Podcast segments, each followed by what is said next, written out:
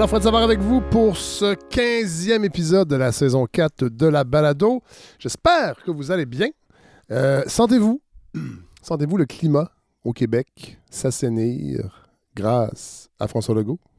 Je comprends que cette annonce-là est venue diviser les Québécois. J'ai bien entendu aussi les partis d'opposition être contre cette euh, contribution santé. Donc, pour faire avancer le Québec dans un climat social euh, serein, je vous annonce que le gouvernement ne va pas déposer ce projet de loi sur la contribution santé. Je pense qu'au Québec, c'est le temps de rebâtir des ponts entre les Québécois. C'est le temps de se tendre la main. J'ai un peu ri quand j'ai entendu ça. C'est mardi à l'occasion de la reprise des travaux euh, à l'Assemblée nationale. Et on se rappelle la taxe, euh, vaccinale, ça fait pas longtemps que ça a été mis de l'avant. On n'a pas pensé que ça allait diviser. Euh, à l'époque. Moi, je pense qu'évidemment, c'est surtout les sondages, parce qu'on le sait, ce gouvernement fonctionne énormément aux sondages. Chaque semaine, d'ailleurs, sur les réseaux sociaux, il y a des députés de l'opposition qui publient les sondages qui sont envoyés par le gouvernement de la CAQ pour euh, nous montrer quelles seront les décisions qui s'en viennent, dans le fond. Euh, puis c'est toujours genre, est-ce que vous trouvez que le docteur Boileau fait un bon travail? Est-ce que vous trouvez que si on, met de l'avant cette politique, allez-vous être d'accord? Et là, c'est étonnant qu'on n'ait pas pensé que ça allait diviser. Évidemment, j'ai l'impression qu'on s'en torche un peu de la division euh, du Québec dans ce gouvernement. C'est surtout qu'on s'est rendu compte que ben, les sondages sont sûrement pas très bons à l'interne puis que les appuis baissent. Je pense pas que ça baisse de façon dramatique, mais assez pour qu'on décide de tendre la main aux gens euh, qui ne sont pas vaccinés. Euh, je comprends pas pourquoi on n'a pas fait ça avant, parce que ça fait des mois qu'on talonne ces gens-là, qu'on essaie de trouver des façons, avec raison ou non, surtout avec raison, mais on, les talonne. Et là, soudainement, euh, on se rend compte que le climat social n'est pas très bon. Et d'ailleurs, euh, je, je, veux bien qu'on essaie d'assainir le climat, mais il faudrait peut-être que euh, François Legault avertisse sa garde rapprochée. Euh, je pense entre autres au Stéphane Gobeil, euh, Evan Sauvé, Florence Plour, tous ces gens, ces, directeurs de cabinet, ces directrices, ces attachés de presse qui, sur les médias sociaux, à chaque jour, participent à la division avec de la propagande, c'est vraiment le mot, euh, si on se réfère à un dictionnaire. Euh, Stéphane Gobet est probablement le pire. Euh, évidemment, vous n'êtes peut-être pas tous sur Twitter, entre autres, mais il y a vraiment un travail de propagande qui se fait, visiblement sur les heures de bureau. ce sont des gens qui sont payés par les contribuables, donc il y aurait quand même une question éthique à se poser de ce côté-là. Mais je trouve que François, Legault, avant de, faire des leçons de division, devrait peut-être parler à sa gang. Euh, à son staff, comme on dit dans la langue de Molière, pour qu'il se, pour qu'il se calme. Euh, ces gens-là qui, je trouve, sont peut-être en 2022 ce qui se rapproche le mieux de la description euh, du terme larbin. pour ceux qui ne savent pas c'est quoi, vous irez chercher. Je le dis en tout respect, évidemment. Autre grosse nouvelle cette semaine. Je le réitère, on a une vision, le 2035, plus de vente de véhicules à essence, 2050, la carboneutralité. Pour être cohérent avec ce qu'on dit, ce qu'on prétend être, la batterie, l'hydrogène vert, je pense qu'on est à la bonne place. Alors, je réitère que il y a des risques actuellement par rapport à, des enjeux juridiques et il y a également une vision claire du Québec et c'est ce qu'on vient prendre comme engagement. Alors ça, c'est le ministre de l'Énergie et des Ressources naturelles, Jonathan Julien, qui annonçait cette semaine euh, en fait, qui déposait un autre projet de loi 21. Alors, c'est pas la laïcité cette fois-ci, c'est euh, la fin de la recherche d'hydrocarbures en territoire euh, québécois. et bon, je vais, je, vais, je vais de bonne foi. On peut, on peut le voir comme une bonne nouvelle. on parle de révoquer l'ensemble des 182 permis pétroliers gaziers détenus par l'industrie du Québec, ce qui couvre 32 000 km de territoire. cette loi-là va forcer les entreprises qui possèdent des puits d'exploration à les fermer et à les restaurer. Là, par exemple, si on regarde les détails, ben, ce sera nous tous qui financerons à hauteur de 75% les coûts de restauration des puits forés. Et c'est drôle parce que euh, le ministre Julien disait on n'est pas une république de bananes, on va pas on va pas euh, tasser les compagnies comme ça. Mais bon, on, finance quand même 75% de la restauration de ces puits-là.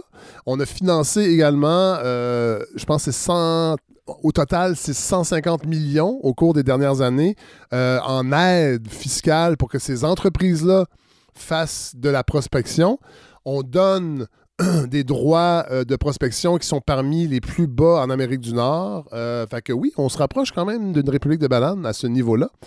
Euh, et bon, évidemment, l'Association de l'énergie du Québec, via son président Éric Tétrault, a dit que ben, 100 millions, c'est pas assez parce qu'il va falloir compenser aussi ces compagnies-là pour les profits qui n'ont jamais qui ne se sont jamais concrétisés et l'industrie les euh, chiffres entre 3 et 5 milliards de dollars. Évidemment, ça ne veut pas dire qu'on devra tous payer ça, euh, mais c'est déjà en cours. C'est déjà euh, le, processus judiciaire est déjà entamé et j'ai l'impression j'ai l'impression qu'il va y avoir des compensations aussi. C'est drôle parce qu'on on, est en train d'interdire quelque chose qui n'existe pas vraiment sur le territoire du Québec, c'est-à-dire du pétrole.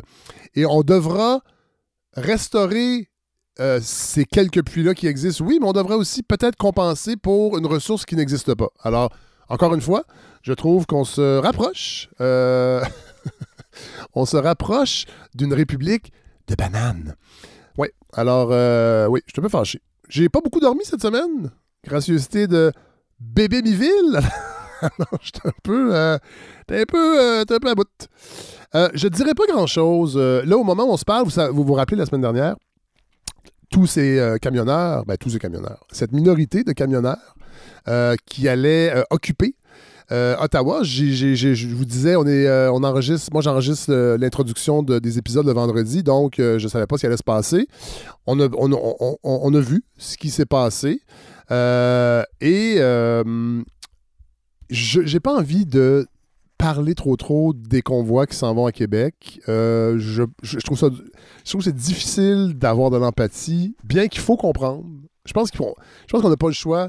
Je disais la même chose la semaine dernière. On n'a pas le choix d'écouter, de, de, de, de, se rendre compte de l'insatisfaction. Elle n'est pas toujours euh, rationnelle, cela dit. Elle n'est pas toujours même justifiée, mais elle est quand même là. Euh, mais sauf que j'ai pas envie d'en parler parce que, parce que je suis un peu tanné de ce genre de manifestation-là et des, protagonistes qui sont derrière ça parce qu'on les connaît. En Gauthier, on, on entendu parler pendant la commission euh, Charbonneau. On sait comment ça fonctionne aussi sur les chantiers.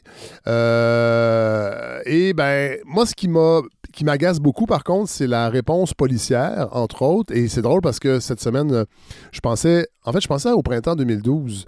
Je me rappelais la répression policière. Évidemment, c'est pas le même gouvernement, euh, ni à Ottawa, ni à Québec. Euh, et, évidemment, il y a, cette donnée-là qui est importante. Euh, mais je me rappelle que les policiers n'ont pas hésité à matraquer des étudiants de 16, 17 ans, 18 ans, des, parfois même des personnes âgées qui manifestaient aussi, des citoyens. pendant des, semaines et des semaines, il y a eu des opérations euh, de souricières organisées par les forces policières, euh, des, manifestations déclarées illégales au bout de, 20 minutes, euh, des gaz lacrymogènes, des balles de plastique. Et là, on regarde des manifestations de camionneurs. Oui, il y a des civils, il y a des gens de la population qui sont là aussi. on, saccage certains sites historiques. Là, c'est maintenant une occupation à Ottawa. Et on a l'impression, on a vu des images de policiers qui, carrément à regarder ailleurs. Les politiciens sont extrêmement patients. On essaie de comprendre. On nous dit il faut comprendre, il faut tendre la main. Et à date, on a à peu près euh, de, répression policière. J'aime pas ce mot-là, cela dit, mais j'ai pas le choix de l'utiliser parce que c'est ça qui a été utilisé en 2012. À date, on a à peu près 14 contraventions pour klaxonnage abusif. Je sais pas si ça va changer, euh, mais si jamais un jour il y a de nouvelles manifestations étudiantes, ben, je suggère aux étudiants de louer des camions, de louer des remorques, et vous allez, euh, vous allez avoir la paix euh, pendant, euh, pendant plusieurs jours. Oh, petit mot sur ce qui s'est passé dans une école du Tennessee. Vous avez vu ça passer, le retrait de la bande dessinée Mouse de Art Spiegelman sur, ben, en fait, le récit de son père, si ma mémoire est bonne, euh, de l'Holocauste, en fait, qui a vécu l'Holocauste avec des souris. Euh, c'est un grand classique qui a gagné euh, un Pulitzer et qui a été retiré d'une école à la demande des parents, d'une école du Tennessee. J'ai vu passer un article dans Slate vraiment intéressant d'Emily Knox, qui est professeur associé à l'Université de l'Illinois, qui a écrit un livre qui s'appelle Book Banning in 21st Century America et qui expliquait que ben, les, les observatoires, euh, de, si on pourrait dire, de la liberté d'expression ont, vu une hausse de ce genre de, manifestations-là. Et habituellement, on l'attribue euh, souvent. En fait, ici, quand on entend parler, c'est euh, parce que ce sont des universités progressistes, ce sont des, militants de gauche. D'ailleurs, ça m'étonne que Joseph, les Joseph Facal, Mathieu Bock-Côté, Christian Rioux, Normand Baillargeon n'en ont pas vraiment parlé. En tout cas, j'ai rien vu dans les médias de réaction par rapport à ça. Évidemment, ce sont des, parents, euh, des, républicains, des gens à droite qui ont demandé le retrait pour cause d'obscénité et de nudité. C'est quand même particulier puisque ce sont, on le répète, des petits dessins de souris et de rats. Euh, et Emily Knox, euh, en entrevue dans Slate, ben, disait que, évidemment, les médias sociaux ont exacerbé ces polémiques-là parce que ben, on lit que c'est arrivé dans une école, alors d'autres parents dans d'autres écoles décident de faire la même chose. Cela dit, elle rappelle que ça a toujours existé. Euh, ce bannissement d'œuvres littéraires, et c'est toujours souvent pour les mêmes motifs, oui, religieux, politiques, mais c'est souvent les parents qui ne veulent pas que leurs enfants soient en contact avec des idées et des valeurs qu'ils ou elles ne partagent pas. Ce qui est quand même étonnant ici, c'est que ce sont des, des... En fait, ce sont des gens à droite qui, normalement, ont une espèce de fétichisme d'Israël. Et là, c'est quand même une histoire qui raconte les, parmi les heures les plus sombres de l'histoire de l'humanité, oui, mais d'Israël. Alors là, on est comme. Euh, et c'est ce que Emily Knox, dans ce, dans ce texte, dans Slate, euh, elle, elle souligne un peu comment c'est, c'est, peut-être plus particulier ce qui se passe dans cette école du Tennessee. Euh, mais elle, elle est quand même assez catégorique pour dire qu'habituellement, les motifs invoqués cachent toujours des motifs plus profonds. Donc, effectivement, ça peut être un peu ridicule qu'on ait peur de la nudité de dessins de souris et de rats. Euh, donc, ça cache autre chose. Est-ce que c'est parce que euh, c'est écrit par un juif? Euh, c'est peut-être peut-être ça la vraie raison. Bon, je, vais partager ce texte-là sur la page Facebook de la balado et peut-être même sur l'infolette que je vais envoyer aux donateurs cette semaine. Ça fait longtemps que je ne vous ai pas envoyé une petite vidéo avec des petites suggestions rigolotes culturelles de vinyle. Là, je vous avoue que j'ai acheté plusieurs vinyles récemment. Euh, je ne sais pas si vous êtes vinyle. J'aimerais ça le savoir. Euh, si vous l'êtes, écrivez-moi pour le fun. Euh, parce que j'ai, euh, je vous ferai peut-être, euh, je vous partagerai peut-être des petites trouvailles et de livres aussi, parce que je reçois quand même beaucoup de livres et il y en a évidemment, je, réussis à, inviter les auteurs et les autrices. Des fois, j'ai pas le temps ou ça cadre moins avec la balado, mais c'est quand même digne d'intérêt. Alors, je vais vous envoyer ça si tout va bien, si je réussis à dormir ce week-end, sinon en début de semaine prochaine. Et je sais aussi qu'il y a quelque chose comme 1600 personnes d'abonnés à l'infolette. L'autre infolette, je, vais vous envoyer quelque chose parce que j'ai un peu négligé ça. Je l'ai dit, j'aimerais ça tout lâcher juste pour vous. Et là, on aurait plein d'infolettes, plus de balados. On serait tellement heureux. Alors, euh, voilà. Euh, cela dit, ce sera tout pour euh, cette intro-là. On va aller rejoindre cette semaine. On a Marie-Gabrielle Ménard qui est, cette nouvelle chroniqueuse danse contemporaine, art visuel, chose qu'on n'avait pas à la balado. Je suis très content de la retrouver. Elle revient de, Toronto, mais elle va surtout parler d'un spectacle de danse qui sera disponible pour tous. Euh, pas seulement à Montréal, entre autres. Et Hélène Faradji va, euh, va rebondir sur euh, un texte de Marc Cassivi sur notre rapport à la télévision comme socle culturel au Québec.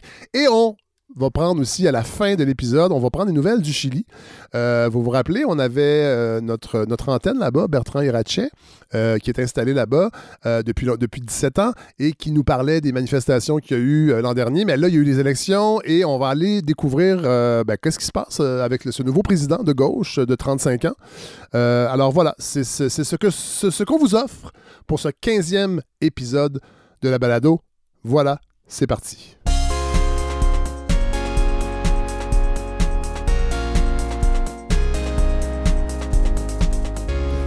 Que je suis content. Il y a, il y a des êtres humains dans oui, le luxueux studio de la balado. Hélène Faradji, bonjour. Salut, Fred. Encore, encore avec nous cette semaine? Toujours. Toujours. Comme, comme je m'accroche.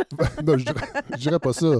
Euh, un peu. Euh, Et Marie-Gabrielle Ménard, Elle est de retour. de retour. On Très s'est- heureuse. On s'était parlé cet automne. Oui. Vous, euh, vous couvrez l'actualité de la danse contemporaine, entre autres, et des arts visuels, chose qui manquait cruellement à cette balado. Oui, euh, oui, Ouais. oui. hein, de- Ah, mais clairement, clairement, clairement. Et là, il paraît que vous êtes allé à Toronto.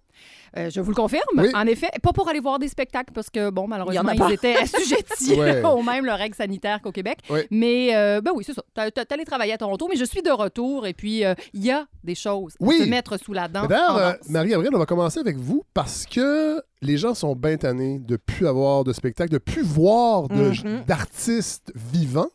Et là, la danse va reprendre le collier. Oui, euh, je peux pas dire qu'on a complètement substitué l'expérience parce que ce qu'on nous propose, en tout cas, ce que je vais vous parler, Ouais. euh, ce dont je vais vous parler cette semaine, c'est une, une web diffusion. Euh, attention, ce n'est pas une œuvre chorégraphique cinématographique. On n'a pas parce que ça- imaginé. Ouais, une pièce avec l'angle cinématographique. Certains l'ont fait, l'ont Ouais. très bien fait. Ouais. Là, on est plutôt euh, dans une captation qui Oui. pourrait presque servir d'une trace archive si on avait besoin de remonter ce spectacle-là. Ouais. Ce qui fait, et on n'en parlera pas longtemps parce que c'est pas sur l'intérêt, mais euh, c'est ça. On ne s'assoit pas devant cette œuvre-là pour une leçon de cinéma. C'est pas le Non, cas. non, non, non. Les plans sont pas très, très travaillés. On est vraiment, bon, C'est- Cela dit- C'est un peu sombre. ben voilà. C'est un petit peu sombre. Cela dit, euh, la danse contemporaine, elle se promène pas partout au Québec. Non. Euh, les, les spectacles souvent durent pas longtemps. C'est comme trois représentations. Exact. Bon, de faire des captations, pour avoir vu, je sais qu'on l'a dit ici, je pense qu'on l'a dit ensemble cet automne, mais entre des captations de théâtre et danse, moi, souvent, je préfère les captations de danse. Ben, euh, souvent, quand c'est pas un solo ou un duo, Oui. là, ça demeure. euh, là, on l'a pas nommé encore, euh, Fred, mais bon, Oui. la pièce dont on va discuter, c'est une pièce de groupe. Alors, souvent, ben, pour s'assurer que le spectateur perde rien, c'est des plans larges. Oui, voilà. Ce qui fait que nous, comme regardeurs, Ouais. on a toutes les options, comme on aurait lorsqu'on s'assoit dans une salle de spectacle. Il peut se passer quelque chose dans le coin jardin Ouais, arrière. ouais, ouais. Et nous, comme regardeurs, on se dit, ben moi, c'est ça que je regarde. Ouais. Même s'il se passe quelque chose d'autre en cinéma, puis Mhm. bon, Hé- Hélène saura le confirmer, ben on- notre œil est dirigé. Oui. Ben oui. On n'a on n'a pas d'option, là. Ouais. Bon, voilà. Alors, le spectacle, euh, ben, vous l'avez dit, Fred, la, la danse circule pas partout sur le territoire Non. et encore moins lorsqu'il s'agit de compagnies internationales. Oui. C'est le cas cette fois-ci. Compagnie qui a été fondée en 92 à Johannesburg, donc on est en Afrique du Sud. La pièce euh, qui est qu'on aurait dû voir Il en faudrait la personne. nommer, euh, Marie-Gabrielle, Oui. la, la- la troupe. Euh, oui, euh, Via Catalong, Oui. qui est un canton en Afrique du Sud et c'est Mm. très important même dans la démarche artistique. Ce qu'on a voulu faire, c'est euh, décentrer la danse et s'assurer euh, d'honorer les racines d'où d'où émerge la proposition, c'est-à-dire les danses de rue. Hmm. Ah oui. Et là, on est, on, va un peu papillonner, là, Fred, presque leçon d'histoire. Ce qu'on nous, euh, ce qu'on nous propose, c'est une mouture entre danse contemporaine et pansula. OK? Pansula, on est dans les années 50. Ouais. Euh, en Amérique, il y a le swing qui est en train d'émerger. On a évidemment été complètement teinté par la culture jazz. Il y a la claquette américaine qui gagne aussi euh, en popularité. Le pansula, c'est un peu l'ancêtre ou le petit cousin, je vais le présenter comme ça, du gumboots. Ah oui? Ouais, ouais, ouais. Donc, on est dans une podorythmie, on est dans le clapping sur le corps. En faisant un peu de recherche, je me suis rendu compte aussi que le gumboot, c'est en fait, c'est un langage. Ah Comme oui. on a pu le voir avec l'émergence du créole, Oui. c'était utilisé comme des On Hmm. communiquait Ah de ouais. façon clandestine Ouais. entre nous avec le corps. Wow. Et c'était souvent plus subtil que d'inventer un langage verbal Ouais. parce que lorsqu'on s'affairait à une tâche, des fois, certains mouvements pouvaient avoir l'air d'un geste complètement Ah intégré ah dans ouais. la dite tâche. Ah oui. Mais une fois qu'on possédait les codes, bon, voilà. Ah, Ce c'est qui nous- intéressant. non, non, vraiment intéressant. ce qui nous est donc proposé, c'est vraiment une œuvre hybride. Euh, on pourrait pas, y- y- les puristes pourront pas reconnaître une ou l'autre forme de danse. Puis là, on est en 2022, là, Ouais. donc de toute façon, tout, tout s'interpénètre. Faut, faut arrêter Et le, faut arrêter le purin, là. Mais voilà. Et le purel. On referme la parenthèse. Donc, euh, compagnie, euh, je l'ai dit, établie en Afrique du Sud, qui ont commandé cette œuvre-là. C'est une compagnie un peu comme les compagnies de danse classique. C'est rare qui ont des chorégraphes attitrés. On invite des Ah créateurs à venir travailler avec les interprètes. C'est le cas. Donc, euh, le chorégraphe invité s'appelle, et là, je, vais lire leur nom parce que vraiment, je les découvrais. Moi aussi, là, je, je ne les connais pas. Grégory Makona super créateur qui, avant même d'avoir commencé à créer son œuvre, donc son langage chorégraphique, est allé sillonner, on y retourne, Catalong, pour voir de quoi les gens discutent. Comment les enfants, les ados s'amusent dans la rue. Il est allé repiquer vraiment du mouvement du quotidien. Fait ça- on émerge du street dance et c'est ce qui m'a épaté de l'œuvre Via Canana. On est dans un quotidien efficace. La pièce s'intéresse à la corruption. Ouais. Puis bon, la corruption en Afrique, là, on va faire une grosse généralité, là, Ouais. c'est- c'est c'est un fléau. Ouais. À un moment donné, euh, c'est assez dépouillé. Là, la pièce, il n'y a, pas de décor, il y a très peu d'accessoires. On a comme un écran de fond Ouais. sur lequel il va y avoir quelques projections.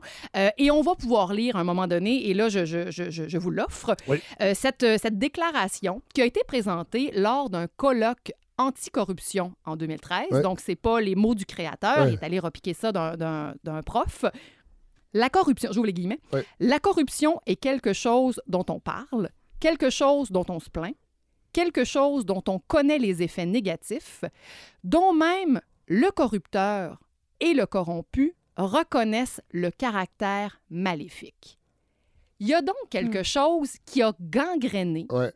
plusieurs communautés africaines Mhm. et où on se dit, ben ça y est, on est enfoncé puis on accepte Ouais. la marque ouais, il y a une connivence complètement. entre euh, Ben oui. le corrompu et euh, celui qui corrompt. Ouais, tout le Voilà. monde accepte le- Ouais. les, les Ouais. règles du On jeu. a bien connu ça ici, hein, la commission Charbonneau, ça fait pas si longtemps quand même. Tout à On n'a fait. pas toujours l'impression que tout est terminé. Là, le danger, je pense, ben, je trouve, avec les spectacles qui se veulent aussi des dénonciations, Ouais, c'est que parfois, ça peut être caricatural un peu gros. oui. Oui. Particulièrement, Mm. En fait, c'est- en danse, je trouve que des fois, c'est dur. Pour avoir Oui. vu euh, euh, euh, Frontera, Mhm. euh, qui faisait bien le travail à ce niveau-là, de réflexion politique, mais je trouve que des fois, c'est dur à déceler euh, le message. Ce que j'ai particulièrement apprécié, puis on pourra intervenir, euh, euh, intervenir euh, vous pourrez intervenir, Hélène, Oui. parce que je sais que vous avez, vous Oui, je avez euh, regardé le spectacle aussi. Euh, L'œuvre en soi, elle est forte, elle est construite en tableau et on ne s'en aperçoit pas. C'est pas nécessairement euh, mauvais là, quand, quand un spectacle est à ce point assuré. Ouais. Mais là, euh, on, nous, on nous guide euh, de façon très fluide dans différents, je dirais, petites Ouais. scènes de la vie quotidienne. Les danseurs sont des chats d'une agilité exceptionnelle, mais, et là, c'est une Oh. qualité dans ce cas-ci, Ah. On sent pas la formation du danseur. Ah oui! C'est vrai que ça. Moi aussi, j'ai eu cette impression-là. On sentait pas l'espèce de carcan de la danse Ouais, ouais. euh, très travaillé, professionnel. Il y avait quelque chose de très spontané. Puis je pense que ça vient avec l'idée de recréer la, la danse de la rue. Euh, je trouve ça hyper beau, en fait, hyper accessible. Puis on revient avec ça quand on veut dénoncer un propos. Quand ceux et celles qui portent le discours Ouais. sont à ce point éloignés de Ouais. par leur, leur, Ouais. leur, leur virtuosité, Ah ouais. il y a quelque chose auquel nous, je reviens avec ce mot-là, regardeurs, c'est plus difficile d'adhérer Ben parce oui. qu'on se dit, Ben ben, oui. moi, c'est tellement pas... On est largué, en fait. Oui, un ça. peu. Ouais, ouais, ouais. Alors que là, au contraire, plus souvent qu'autrement, on va, on va se prendre au jeu. Ils ont l'air de jouer. Ouais, ouais. Ils ont l'air d'attendre euh, le taxi. Il y a des jeux de dés qui s'opèrent. Ouais. C'est après coup. La pièce dure 63 minutes. Une fois qu'on la décante, on se dit OK, là, les images de dénonciation remontent, mais euh, on l'aurait pas su, l'œuvre se tient en soi. Ouais. Et cette sous-couche-là, c'est pas toujours le cas, mais elle arrive à la fin. Puis ça, j'ai trouvé ça Ah ouais, intéressant. C'est comme ah si son, son, son, son discours se révèle une fois que la recette Ah ouais. s'est déployée. Ah ouais. Il y a quelque chose d'assez Ah ouais. habile. La trame sonore est super intéressante. Oui. J'ai pris la petite note, je connaissais pas le compositeur, Samuel Makatad Kaban. Oui. On est dans de l'afro-électro, mais pas surtravaillé. On est allé chercher euh, certains beats funk. Oui. Euh, Il y a aussi des notes de jazz qu'on reconnaît. On a intégré des bruits du quotidien aussi. Mhm. Je pense à une scène et euh, c'est très, très bien fait. Ça aussi, c'était dangereux. À un moment donné, on, on critique ou en tout cas on braque le, le- projecteur sur euh, la masculinité toxique, sur possiblement violence conjugale. Ouais. Puis là, on est allé complètement dans une bande son épurée. On va entendre des sons qu'on pourrait associer à la nuit, petit grillon, un peu la musique, la- l'éclairage, c'est-à-dire se, se, se retamise. Puis encore une fois, on n'est pas dans les gros clichés. Ouais, ouais. Ce qui prime, c'est encore une fois le corps, le corps quotidien. C'est vraiment intéressant. Sachez que si vous allez à la rencontre de cette, re- cette œuvre-là, euh, Danse Danse, qui présente l'œuvre en Ouais. ce moment en web diffusion à partir du 16 février, propose en complément de, de spectacle, le spectacle dure 63 minutes, un documentaire. Ah oui! Un documentaire de 20 minutes Oui. qui a été euh, dirigé, réalisé par Valérie Lessard. C'est une Québécoise, historienne de la danse, Oui. qui a eu accès à un nombre incalculable de footage. On va donc, là j'ai parlé hein, de la pansula, là, qu'on Oui. connaît pas tant que ça. On va nous plonger dans l'histoire de ça. Il va y avoir des prises de parole des danseurs, du directeur artistique et euh, même, je savais pas, on milite pour que cette forme de danse-là soit reconnue tout comme la danse contemporaine, Ah la ouais. danse classique, Ouais, ouais, ouais. le hip-hop. Ouais. Ben, en Afrique du Sud, la pansula, on veut des institutions, voire même des, des, euh, un cycle supérieur Ah ouais. où on Ah, pourrait graduer Ben de la oui. Ouais. Je trouve qu'en soi, c'est un espèce de, de- d'agent liant aussi, une cohésion sociale qui, se, qui, se, qui s'articule Oui. autour de cette forme de danse-là. Elle est assez démocratique, puis en même temps, elle est, elle est forte. On n'est pas dans de la parade, on n'est pas Ouais. dans un, une espèce de poudre aux yeux un peu, parce Ouais. que, bon, tu sais, de là découle après ça les, le hip-hop, les danses Mhm. de Ouais. rue, le breakdance. Mais ça, c'est, c'est, c'est le berceau, c'est ce qui a permis ensuite ça. Donc vraiment, moi, le documentaire, euh, des fois après les shows, hein, on a plus ou moins, ça dépend des cas, envie de rester pour la prise de parole avec Oui, les artistes. il y en a- il y en a Effectivement. souvent. il y en a Oui, souvent. exactement. Dans ce cas-là, là, je trouve vraiment qu'on n'est pas dans une approche didactique. On est dans un complément d'information qui est franchement bien ficelé, qui visuellement est très intéressant. Je, ça, je sais pas, Hélène, je me tourne vers J'ai vous. pas regardé le petit bon. documentaire, je m'excuse. Non, non, ça va. Euh, Mais en fait, euh, je l'ai pas regardé tout de suite. Moi, j'ai eu besoin de décanter l'œuvre. Ouais. Je l'ai regardé plus tard, un petit 20 minutes. Ça, ça se fait tout facile, facile. Puis vraiment, j'y ai trouvé. euh, je- je- on dirait que j'ai même de la misère à, à le prononcer en disant complément d'œuvre. ça a l'air ouais, de la ouais. retaille, Ouais, là. C'était pas ça du tout. C'est une grande valeur à, à- à ouais. cette production-là. Ouais. Euh, donc voilà. Donc c'est présenté par Danse Danse. Ouais. Puis Donc, en effet, 16, 16 16 à partir du ah, 16 c'est- février C'est pas cher. jusqu'au 6 mars. Web diffusion Ouais. sur demande. Ouais. Ça veut dire qu'on n'a pas un billet à s'acheter avec une heure fixe où Non. on va devoir être devant son, son, euh, son écran. Ouais. Euh, ça y est, là, une fois qu'on l'a acheté, ben, on a jusqu'au 6 Puis mars. Est-ce que c'est comme Apple, euh, Apple TV, puis euh, on a genre 23 heures pour Non, finir la location, il vous reste 19 heures? non, y a- Non. y a- ça vient pas avec le sablier. Bon, Non. ça c'est bien. On va, on va aller écouter un petit extrait de la, Ah, bonne de- de la idée. musique pour se mettre dedans, euh, Marie-Gabrielle Ménard.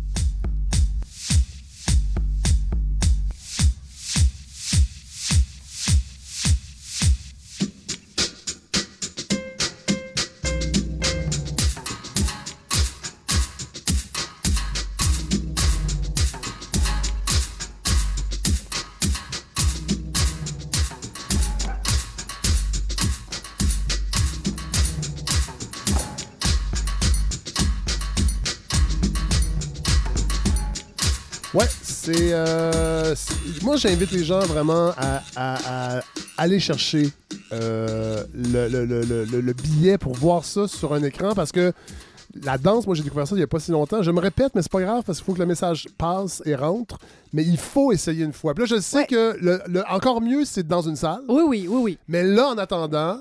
De toute façon, il va y avoir des spectacles parce qu'on va en parler un peu plus tard. Vous allez Absolument. revenir, mais ça va venir. Ça, ça revient. Mais en Puis peut-être, euh, là- je, je rajoute ça parce que je ne l'ai pas nommé, puis vous avez raison. Peut-être que euh, initier un, un ado, mettons, à, à cette forme d'art-là, bon, le billet à la place des arts à Montréal coûte cher, oui. blablabla. Oui. Là, là, Oui, avec ça. le phénomène TikTok, où les petites ritournelles chorégraphiques Ouais. ont vraiment, vraiment, Ben oui. ils ont trouvé leur public, en Tout cas avec les, plus jeunes générations. Ouais. Je vous le dis, là, c'est pas nécessairement un, un objectif, mais vous allez, vous allez être le parent cool si vous assoyez vos Ben oui. ados avec C'est cette œuvre-là de 63 minutes.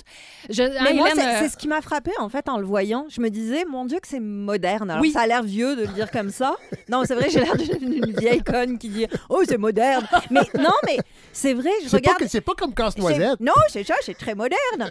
Euh, mais je trouvais ça formidable parce que je me disais, tout le monde peut comprendre ce langage-là, et en particulier les jeunes. Euh, tu sais, la, la- la danse de rue, on le sait très bien, ça a souvent, c'est né de oui. la jeunesse, Oui. là, c'est même une émanation de la jeunesse. Puis je pense, tu sais, je regardais ça, je voyais du breakdance, je voyais du crump, je voyais plein de choses qui se sont actualisées au fil des années et qui sont hyper accessibles pour n'importe qui. Euh, autant pour euh, la, la grand-mère que pour le jeune ado qui sait pas très bien comment occuper son temps euh, ces temps-ci. Oui. Ce serait vraiment une, une très belle façon de leur faire connaître. Et grande, Via beauté, Canana, on l'a pas beaucoup nommé. via Canana, et euh, grande beauté de la danse euh, contemporaine, c'est que c'est jamais long.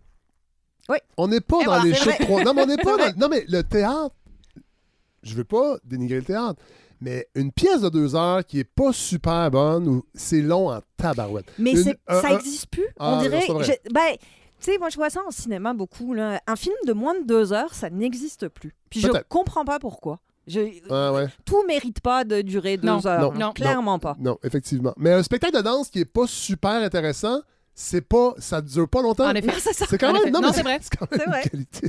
hey, Marie-Gabrielle Ménard, merci. Restez avec nous parce que là, on va aller parler à Hélène.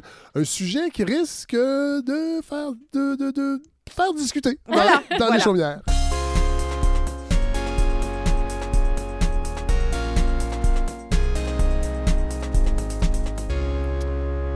Bon, la télé québécoise Ouais, la télé ou. serait-elle en crise? Serait-elle en crise? Ben oui, je me suis dit, on va parler de télé un petit peu, ou peut-être il faudrait faire comme avec Prince dans, le- dans le temps, il faudrait dire le médium anciennement connu sous le nom de télé.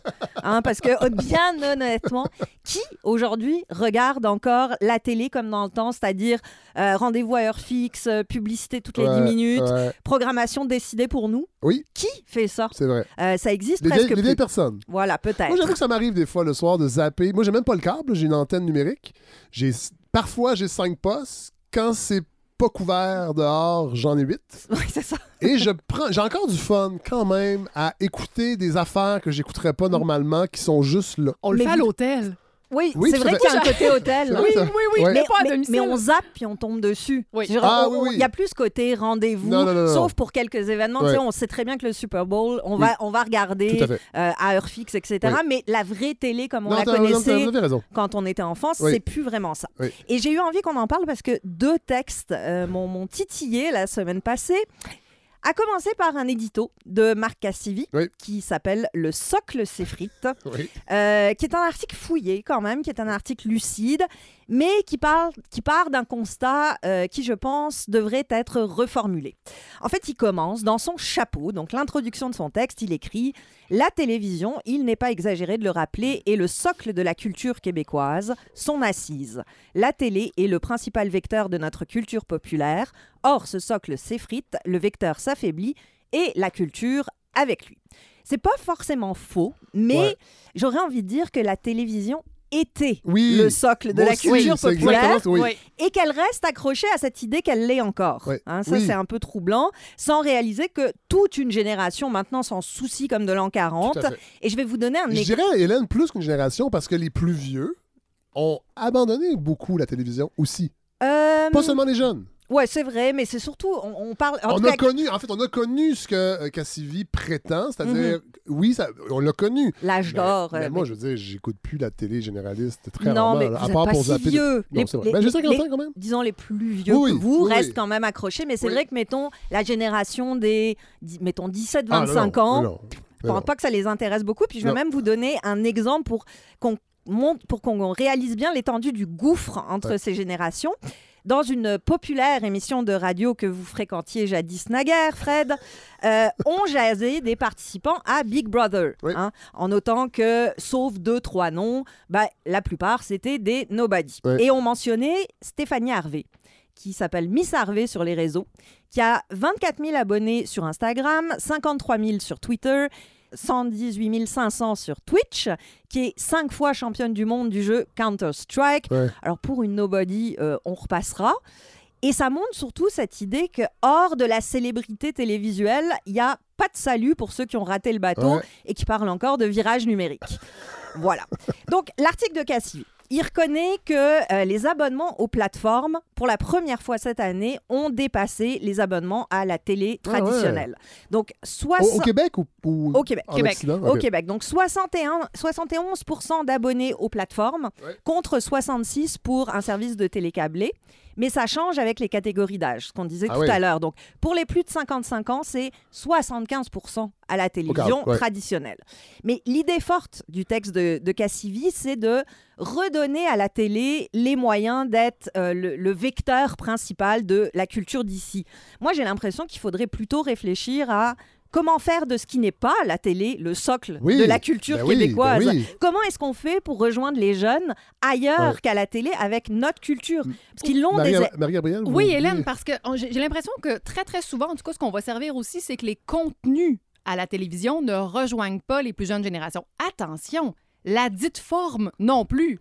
Ce, ce n'est pas que de questionner le contenu, c'est-à-dire ce, ce rendez-vous à heure Mhm. fixe, sans Mhm. souplesse, avec publicité. On, le- bon, Ouais. là, là, c- c- on n'arrivera pas euh, à, à- à rejoindre des gens qui maintenant consomment différemment Ben oui. et, et à la pièce. Oui. Absolument. Puis j'ai envie de dire que cette question-là de comment on rejoint les jeunes ailleurs qu'à la télé, c'est pas une question facile parce que ça dépend des jeunes d'abord eux-mêmes, de leur curiosité qu'il faudrait peut-être euh, Oui. euh, stimuler un peu, un on va dire ça comme ça. Oui. Ça dépend aussi des créateurs et des diffuseurs. Et je vais parler comme une jeune, je vais te dire, il faut qu'ils up leur game. Ah oui, ah Tous oui. ces gens-là, Ce qui demande beaucoup d'audace, beaucoup de patience et beaucoup de moyens, ce qu'on n'a pas nécessairement en quantité illimitée. D'ailleurs, j'ouvre une parenthèse. Ce matin, sur Twitter, François Legault Mhm. euh, se, se félicitait au nom de tous les Québécois du nombre de tournages étrangers qui ont choisi le Québec. Oui. Euh, et dans l'article, c'est drôle parce qu'il relayait un article de la presse. Et dans l'article, visiblement, il l'a pas lu au complet parce qu'il y avait un paragraphe qui disait ben ça, ça fait quand même un effet qui est pas très cool. C'est-à-dire que ça phagocyte la production de télévision Ah bah oui, ça prend tous les techniciens. tous les Bah techniciens. oui, évidemment. Et on ne peut pas offrir les mêmes salaires. Non. Et, Non, ben non. et- et- et- ben c'est ça. Fait qu'on devient une espèce de seconde zone de création, mais des beaux décors pour les grandes séries. Voilà. Je dis pas qu'il faut pas s'en féliciter, mais il faut quand même y réfléchir Ben, plus que, que juste ça- voir des chiffres. Ça rapporte des revenus Oui. en termes touristiques, ne serait-ce Oui, que ça, fait. parce que c'est des grosses équipes qui Oui, viennent s'installer, mettons, dans le centre-ville Tout à pour fait. Quelques semaines. Ouais. Et Mais ça c'est fait vrai que- travailler une expertise québécoise. Oui, mais bon, oui, oui, c'est vrai, tra- que- mais c'est vrai que ça phagocyte notre Exact. contenu à nous. Tout à fait. Absolument. Ben ça, c'est sûr voilà. et certain. Ouais. Bon. Euh, et sur la question de cette disparition ou presque de la culture québécoise sur les plateformes autres que la télé, honnêtement, je suis beaucoup moins pessimiste que euh, Marc Cassivi. Ah. Et pour plusieurs raisons. Ouais. Euh, D'abord parce que justement, ce deuxième article dont je veux vous Ouais. parler, que j'ai vu passer sur mon fil Facebook, accompagné de cris de rage et de colère. Ça, c'est Facebook. Là, Ouais, dire, c'est euh, ça. Il y avait des majuscules. Il y avait beaucoup de majuscules et c'était un article du L Québec Oh. intitulé Les 10 meilleures séries télé de 2021 à écouter de toute urgence. Et pourquoi la colère? Parce qu'il n'y avait anglais. aucune série québécoise. Ah ben. Aucune. Bon, déjà, euh, ce top 10, là, il, il mentionnait pas Succession de Jesse Armstrong. Ah. Fait que, bon, pour la prendre au sérieux, c'est une autre question. Tout le reste. Tout le reste, euh, ça vaut ce que ça vaut. Mais je vous dis quand même les 10 qui étaient, euh, qui étaient nommés. C'était Hacks, Vendavision, Nine Perfect Strangers, Only Murders in the Building. En plus, vous avez mon accent Ben oui, anglais. ben oui. C'est tout un bonheur. The White Lotus, On dirait Mayor of Easttown. Starstruck, Made et Le Serpent. Voilà, ça, je peux Ah, le dire mais bien. non. C'est magnifique. Mais non! le serpent. Et justement, euh, vous vous rappelez du serpent Vous l'avez regardé? Non. C'est l'histoire d'un tueur en série. Je dans connais le- aucune des séries. Moi, j'ai pas Netflix. hein. Moi, je connais rien. Bon, il n'y a pas que Netflix. Moi, la dernière série que j'ai entendu parler, c'est Dexter. Oh boy, ok, oui, non, vous êtes en Puis retard. The là. Nix, que j'ai acheté. Ouais, ça c'est très très très très bon. Oui, Ça c'est je très. l'ai Mais acheté. Succession, faites-moi confiance. J'ai écouté la première saison, j'ai même chroniqué ça à une, une défunte émission. Et Vous avez pas aimé ben, je trouvais que c'était comme l'art du temps avec du budget. Oh non, c'est. Oh non. Oh là, c'est. Mon Dieu. J'aime pas, c'est je suis pas un bon tellement public bien de séries. C'est extraordinairement. Je suis un gros lecteur. hein. Moi, si- j'étais un très gros. Ben, lecteur. justement, c'est Fait que je une peux plus lire sé- de livres. si C'est une série hyper littéraire, Succession. Mais c'est pas un livre. Non, non. Je- c'est pas si un je m'abonne à Netflix, je ne, je ne lirai plus. Hmm. Parce que je suis trop intense. D'accord. Bon. Il n'y aura plus de balado, je vais, je vais binger les séries. vous pourriez binger sur Twitch, ça ferait une autre façon de Ah, rejoindre les gens. En tout cas, bref. Donc, le serpent. Le serpent, euh, c'est un tueur en série dans le sud-est asiatique au milieu des années 70. Il a vraiment Oh. existé. Il est interprété par Tahar Rahim. Et juste pour le fun, on va écouter comment l'actrice qui interprète la compagne du serpent, la compagne du tueur en série, qui s'appelle Marie-André Leclerc, qui est québécoise. Ah ouais. On va écouter comment elle parle français. On ne devrait pas l'aider Sure she'd be fine.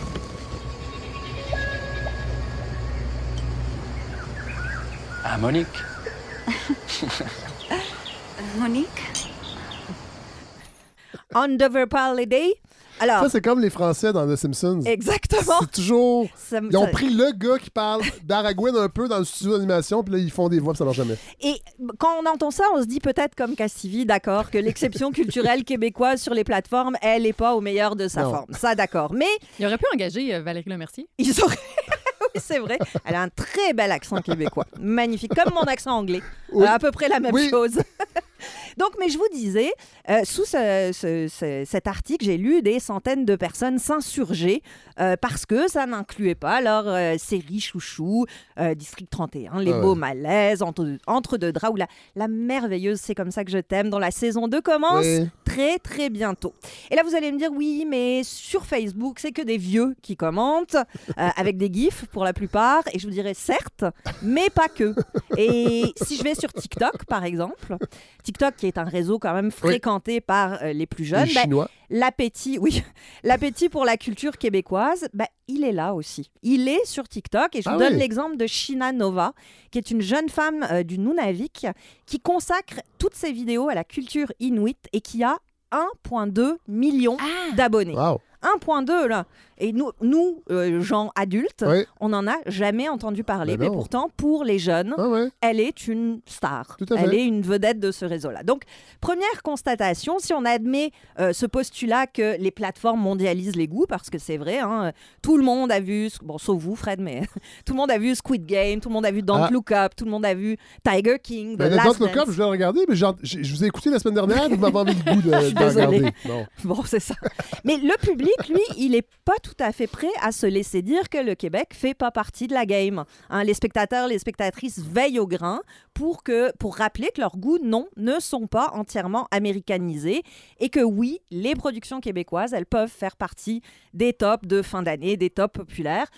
Honnêtement, rayon euh, chien de garde et défense d'un certain nationalisme culturel, mais je pense que le Québec se porte beaucoup moins mal que certains Ah ouais, veulent bien le prétendre. Deuxième constatation, ces séries québécoises, films, productions, mais elles voyagent aussi grâce à toutes Ben ces oui. plateformes. hein. Euh, oui, Netflix n'a pas payé sa partie du contrat encore. Non. On n'a pas accès euh, nécessairement à énormément de contenu d'ici. L'investissement reste... En fait, on le cherche. Cela dit, Netflix est en recul aussi d'abonnés. Oui, mais ça reste la plateforme Oui, la oui. plus importante. Mais c'est pas. Ça, veut, ça va bouger. Oui, mais il On- faut savoir que la, la pandémie a fait que tout le monde s'est rué sur des services d'abonnement. Donc Oui. les chiffres de 2020, euh, par rapport, même par rapport à 2021, les chiffres de 2020 sont irréguliers, ils Oui, sont anormaux. Hein, euh, Mais la progression de Netflix continue, ça reste les plus importants. Et euh, entre 2020 et 2021, mais on l'a vu, la hausse de contenu québécois sur Netflix. Elle n'est pas immense, mais elle est quand même là. Il y a beaucoup plus de, de contenu d'ici maintenant. Et on en pense qu'on en veut, mais un film comme Le Guide de la famille parfaite Oui. euh, de Ricardo Troggi et Louis Morissette ben, a été vu à travers la planète. Oui. Ce qu'une politique qui serait axée sur une valorisation de l'exception culturelle euh, à la télé ne favoriserait absolument pas. Donc, oui, il y a toujours de la place à l'amélioration, mais il y en a quand même eu une.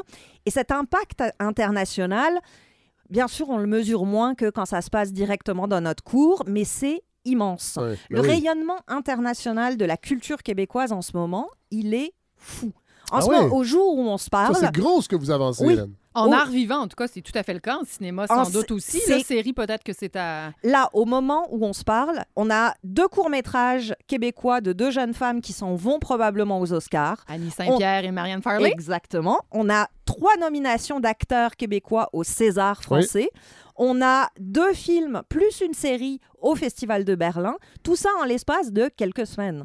C'est complètement fou. Les Et la évén- balado est écoutée en Europe aussi. Bon, ben, Je en reçois plus, des messages En de plus, gens en Europe. mais ce rayonnement, euh, il- va, il bénéficie de l'arrivée de, de Ouais. nos productions sur les plateformes. Ouais. Et ça doit être soutenu. Parce que c'est bien que nos séries, elles soient diffusées sur nos écrans télé, oui, évidemment. Mais c'est mieux si elles peuvent être vues partout dans le monde. Et que nous, bah, on puisse se la raconter en disant Bah ouais, ça vient de chez nous. bah ouais, carrément. Et je prends l'exemple de la Corée du Sud qui fait ce travail extrême, de façon extrêmement pointue et profonde. Et ça marche parce que eux encouragent à une vraie diffusion locale. Je prends Ouais. l'exemple du cinéma.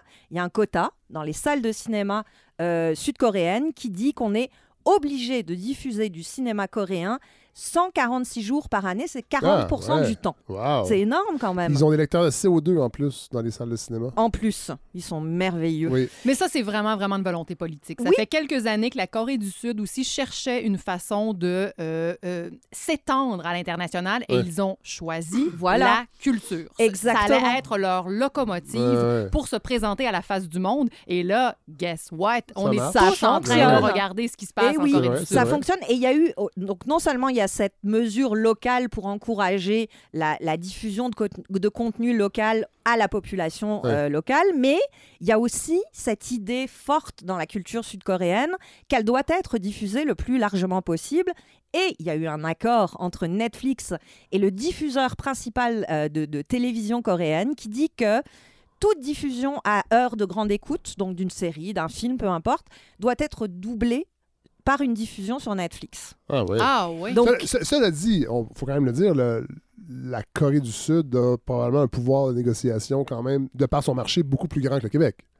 bah, pas forcément. Pourquoi? Ben- mais je viens de vous dire, regardez la qualité de ce qu'on a. Oui. On devrait être capable de pousser pour des choses comme C'est ça. vrai. On devrait. Donc, donc c'est une question de volonté, c'est je ça le crois problème. que- je crois que c'est une volonté parce que les plateformes, c'est pas le grand Satan et la télé, la pauvre Non, petite non. chose à protéger. Les plateformes, c'est un outil Ouais. et quiconque va apprendre à s'en servir correctement va gagner, Ouais. tout simplement. Ouais, ouais. Et la Corée sont en train de damer le pion de beaucoup de gens et même des Américains. Mhm. Hein, Ouais. Ils sont en train de prendre une place dans l'univers culturel qui est démente. Ouais.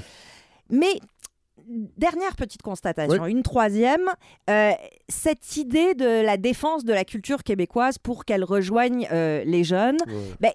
Je veux pas être plate, mais il n'y a pas de question de... C'est pas une exclusion systémique hein, du, Non, contenu québécois, pas du tout. Pour que... Parce que cet univers des plateformes, ben, quel que soit notre âge, il reste régi par nous. OK? Euh, nous, avec notre petite télécommande, Ouais. qui décidons du contenu qu'on va regarder. Et ça, ça influence les algorithmes. Et ça, c'est Ah oui. très Ah ouais. important dans le monde des plateformes.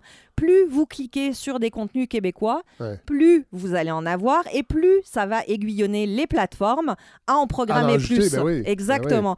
Et c'est bêtement l'offre et la demande. hein. C'est de la pure économie, mais ça fonctionne. Netflix, là, c'est là, Hélène, quand même, qu'on je veux dire, on, a des avantages, ne serait-ce que pour ça avec la parce Corée du est, Sud, quand parce qu'on est moins On est- oui, nombreux, effectivement, mais on a quand même des études Oui, de marché de Netflix locales qui nous permettraient, Ouais. si on, a- on agissait un petit peu plus en spectateur responsable, j'ai envie de dire, que ça change. Parce que oui, Netflix et les gouvernements ont le devoir de mettre en place une politique qui va favoriser l'émergence d'une culture québécoise qui soit forte et ample. Mais c'est aussi au spectateur, à la spectatrice de prendre ses responsabilités et d'orienter ses politiques. Parce que la culture québécoise, elle ne mourra et ne s'effritera que si les gens ne la regardent plus. Hein. C'est pas parce que Netflix va mettre 40% de plus que les, de, de contenu québécois que Ouais. les gens vont regarder ce contenu-là. C'est parce que le contenu va être bon. faut up leur game, Oui. hein, comme j'ai dit, Comme le disent les jeunes. comme le disent les jeunes. C'est parce que ce contenu sera soutenu par des critiques dignes de ce nom, Oui. qui a un regard éditorial Oui. sur ce qu'on fait. C'est parce que ce contenu sera inclus dans les programmes scolaires. Ouais. hein. Ça, c'est important que cette possibilité de choix conscient vers le contenu québécois soit encouragée dès l'enfance. Et je crois qu'il y a encore une autre solution, c'est que ces jeunes qui consomment des YouTubers, des TikTokers dont parle Marc Cassivi dans son texte en disant ben oui, il y a beaucoup de YouTubers québécois, heureusement, mais mes enfants euh, vont regarder ces contenus-là. Mais il faut aussi que ces YouTubers et ces TikTokers québécois parlent de culture. Oui. Qu'ils la défendent, Oui. qu'ils la mettent de l'avant. Alors, on dit souvent, moi je dis souvent, on a la culture qu'on mérite. Hein. Oui. Et il nous appartient à nous de comprendre que les plateformes, non seulement elles ont remplacé, et probablement pour toujours, la télévision traditionnelle, mais qu'elles sont à notre merci. Nous méritons ce que nous décidons de regarder. Alors, je vous conseille à tous et à toutes de prendre exemple sur nos vénérables héros, Gilles Vigneault, Neil Young, John Mitchell, Johnny Mitchell. Tenez-vous debout avec votre zapette entre les mains, puis affirmez vos valeurs et votre morale. Ah, c'est une très belle réflexion, Hélène Faradji, vraiment. Euh, c'est drôle parce que j'ai l'impression que Marc Cassivi, ce qui déplore, Mhm. c'est la c'est très québécois aussi là, c'est le consensus encore. C'est-à-dire que on regarde tous la même chose. Ça n'arrivera plus. La messe. C'était comme ça avant. non, ça, mais c'était comme ça. Oui, exactement. mais c'était comme ça avant. Et là, les contenus et les publics sont disloqués, mais comme vous l'avez très bien démontré, ça veut pas dire. Qu'on est en danger. Au Non, contraire, voilà. c'est d'apprendre. intéressant. C'est il y, il y a des ça sert à rien de se crisper sur le c'est plus comme avant. Non, Ouais. c'est plus comme avant et tant mieux, j'ai Ouais. envie de dire parce que il y a mille et une nouvelles avenues à explorer pour que le contenu québécois soit mis de l'avant, soit consommé, soit utilisé euh, d'une façon qui est la plus vaste et la plus intelligente possible. Puis les réseaux, les plateformes peuvent nous aider Ouais. à ça. C'est pas l'ennemi. Euh, et la télévision, honnêtement, même si elle reste euh, le- le- l'objet le, plus fréquent dans les salons de, Oui. de toutes les familles québécoises, ben, elle a plus cette place Non. de prescripteur de la culture. Non. Et Il reste le sport. oui, bah oui, mais en même temps, le sport, on va, on va de plus en plus, on peut le regarder en s'abonnant à Tout des à services Ouais. euh, sur Internet. Mais il reste ce, ce rendez-vous à grande écoute. Ah oui, oui, il parce reste le qu'on sport. oui, Oui. parce qu'on l'écoute pas en différé. Non. Peu de gens euh, le font. En rappel, non. Non, c'est vrai. À part les gens qui ont une vie sociale réduite.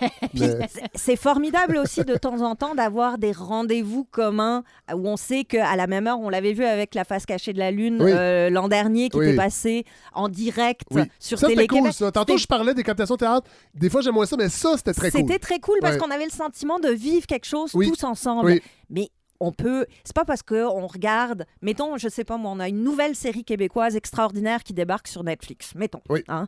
Si vous la regardez le lundi, puis moi je la regarde le jeudi, mais on l'aura vu pareil ensemble. C'est pas grave si on la voit pas exactement au même moment. Oui. L'événementiel pourrait très bien devenir la propriété, la chasse gardée de la télé. Oui. Mais tout le reste, il y a tout un champ à investir. Puis il s'agit juste d'être un petit peu plus wise que les autres pour, y- pour réussir à en faire nos plateformes.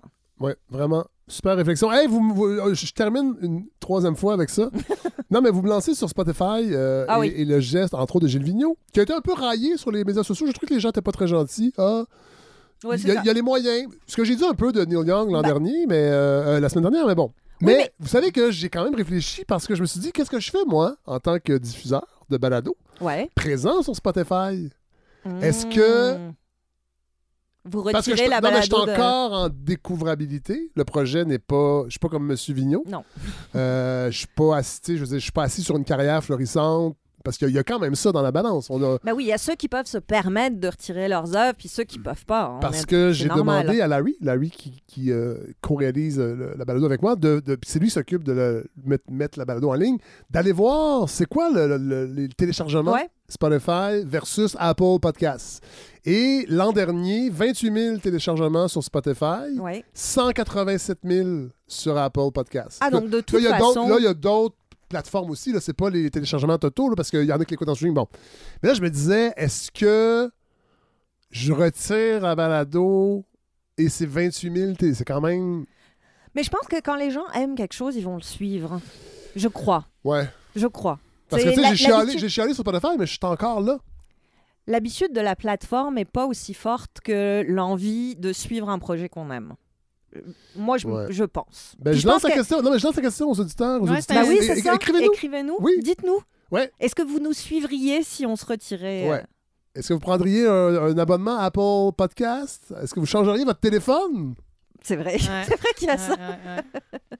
On y pense. Hey, On y merci. Euh, Hélène, on se retrouve la semaine prochaine? Oui, monsieur. Marie-Gabrielle. on a- Matinée. euh, non, non, non, mais on a déjà un rendez-vous, là. On Oh, ça s'est y est. écrit, mais ça, c'est dans deux semaines. C'est vrai. Parce oui. que le, le truc au Musée des Beaux-Arts. Oui, euh, Le truc au musée, c'est c'est bien, euh, Non, c'est mais bien c'est- vendu. c'est- ça. balado. c'est- balado. Oui, voilà. Le truc au musée des beaux. Il Soyez en a, là. il n'y en a Ne- qu'un seul. Ne ratez pas cet événement. Un passionné de culture. Hey, merci. Salut.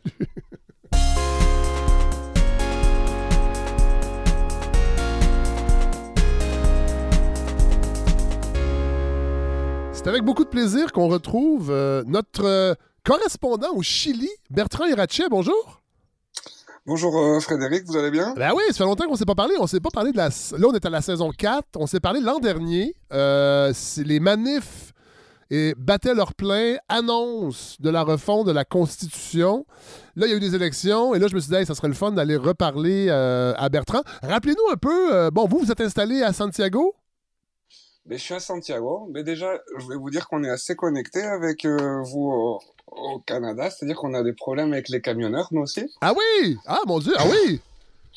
Mais c'est une vieille tradition au Chili. Rappelez-vous qu'en qu'en 1973, euh, il y a Pepsi Cola et le, le gouvernement américain qui avaient payé les, les camionneurs pour bloquer le pays. Et ça avait été un Ah, des, ouais. des grands moteurs de la chute d'Allende, vu que le pays avait été de- sans, sans provision, sans approvisionnement, et ça avait précipité la chute euh, d'Allende. Ça veut dire qu'on aurait peut-être présentement un coup d'État qui se prépare au Canada. Euh, ou au Chili, je sais pas, ça a l'air de spoiler. Ah non, Là, non, non, pas- non, non, mais c'est ça. Là, je veux que le- les auditeurs, les auditrices, parce que là, on a des nouveaux auditeurs et auditrices. Évidemment, la balado euh, accroît son, euh, son rayonnement. Il y a des gens qui vous ont jamais entendu. Donc, vous êtes installé à Santiago depuis combien de temps? Ça fait 17 ans Bon, suis au 17 Chili. ans. OK. Euh, vous êtes dans le domaine euh, des arts, culture? De, de, de- je fais oui je, je représente des artistes euh, des, des musiciens puis des, des peintres digitales Bon, voilà. Et euh, là, 19 dé- En fait, les, dernières élections euh, se sont déroulées en deux tours, 21 novembre, 19 décembre 2021. Et c'est Gabriel Boric qui a été élu avec 56% des voix. Euh, Parlez-nous un peu de, Gabriel Boric. Je pense que les, Chiliens l'ont découvert euh, en 2011. C'était un des, des leaders étudiants, c'est ça? alors si vous voulez il faut préciser que c'est 56% des voix contre l'extrême droite Oui, voilà. c'est-à-dire euh, Du président écoutez, sortant euh, Sébastien Piñera, c'est ça? si vous voulez, le, le- le personnage de Gabriel Boric, il, a- il est, il est très, très séducteur euh, par rapport, comme je vous disais, à, la- à une victoire par rapport à l'extrême droite. Oui. Et, et dans un contexte euh, d'opposition au gouvernement de Sébastien Piñera, qui, euh, après sa première année au, au, gouver- au pouvoir, a, a eu de, de gros problèmes pour gouverner par rapport aux événements sociaux qu'il y a Oui. eu à partir d'octobre 2019, Oui. que je vous avais raconté à Tout l'époque. à fait. Augmentation du transport, du tarif de transport en commun, ça a été vraiment ça le déclencheur de, de- de- du ras-le-bol des Chiliens. Ça a été l'é- l'étincelle, oui, qui a mis le feu à, Ouais. à, à 30 ans de, de mécontentement, d'abus et de, de, de, de manque de, justice sociale. Donc, Boric, euh, parlez-nous de lui. Euh, est-ce que, vous, est-ce que vous êtes content? Est-ce, que vous êtes content du résultat des élections? Et moi, je suis très, très content, bien sûr, que, que, que, que, que l'extrême droite ait perdu. Ouais. Euh, je suis très content du, du message qui a été envoyé euh, gouvernement qui était en place. Oui. Je, je- le 19 décembre, donc j'étais dans la rue euh, avec des milliers et des milliers de Chiliens. Ouais. C'était assez incroyable euh, comme célébration parce qu'il y a vra- vraiment, si vous voulez, pour repartir au président, pour revenir au président Allende, Mhm. euh, son dernier discours quand il était quand, quand, il- quand il était assiégé dans, dans le palais présidentiel de la Moneda avant de, de mourir. Oui. Euh, il a fait un discours à la radio où il disait que le peuple devait garder espoir, devait garder sa dignité, qu'un jour les grandes Alamedas, donc les grandes avenues allaient de, de la liberté allaient s'ouvrir pour lui. Ouais. Et cet événement a enfin eu lieu le 19 décembre euh, 2021. Ouais. C'est-à-dire qu'au moment de la proclamation de la victoire, absolument toute la population de Santiago et, du pays, en particulier de Santiago, est descendue dans la rue et a convergé vers euh, la scène où, où, le- où après le président a célébré sa victoire. Bon. On parle de centaines de milliers de personnes dans la rue, dans un mouvement populaire qui, je vous disais, était attendu, je pense, depuis 40 ans. Oui, c'est ça. Le- En fait, on peut parler de, de- de- de- des années 80. En fait, de- depuis, depuis Pinochet, on parlait d'une alternance au pouvoir entre socialistes, euh, qui était la centre-gauche, d- démocrates chrétiens, centre-droit. Euh, ce que je pense au Chili, on appelait la, la coalition de la concertation. Mais cette alternance n'a jamais touché euh, à l'ordre néolibéral qui, qui, qui, qui- qui est là depuis longtemps au Chili. D'ailleurs, le Chili est le pays le plus inégalitaire de l'OCDE, quand même. Merci beaucoup. Grande distinction. Euh, c'est, bon, écoutez, c'est un peu les, les doutes que, que, qui viennent un peu avec la, la victoire de Boris, c'est-à-dire que euh, il y a un caractère un peu spécial.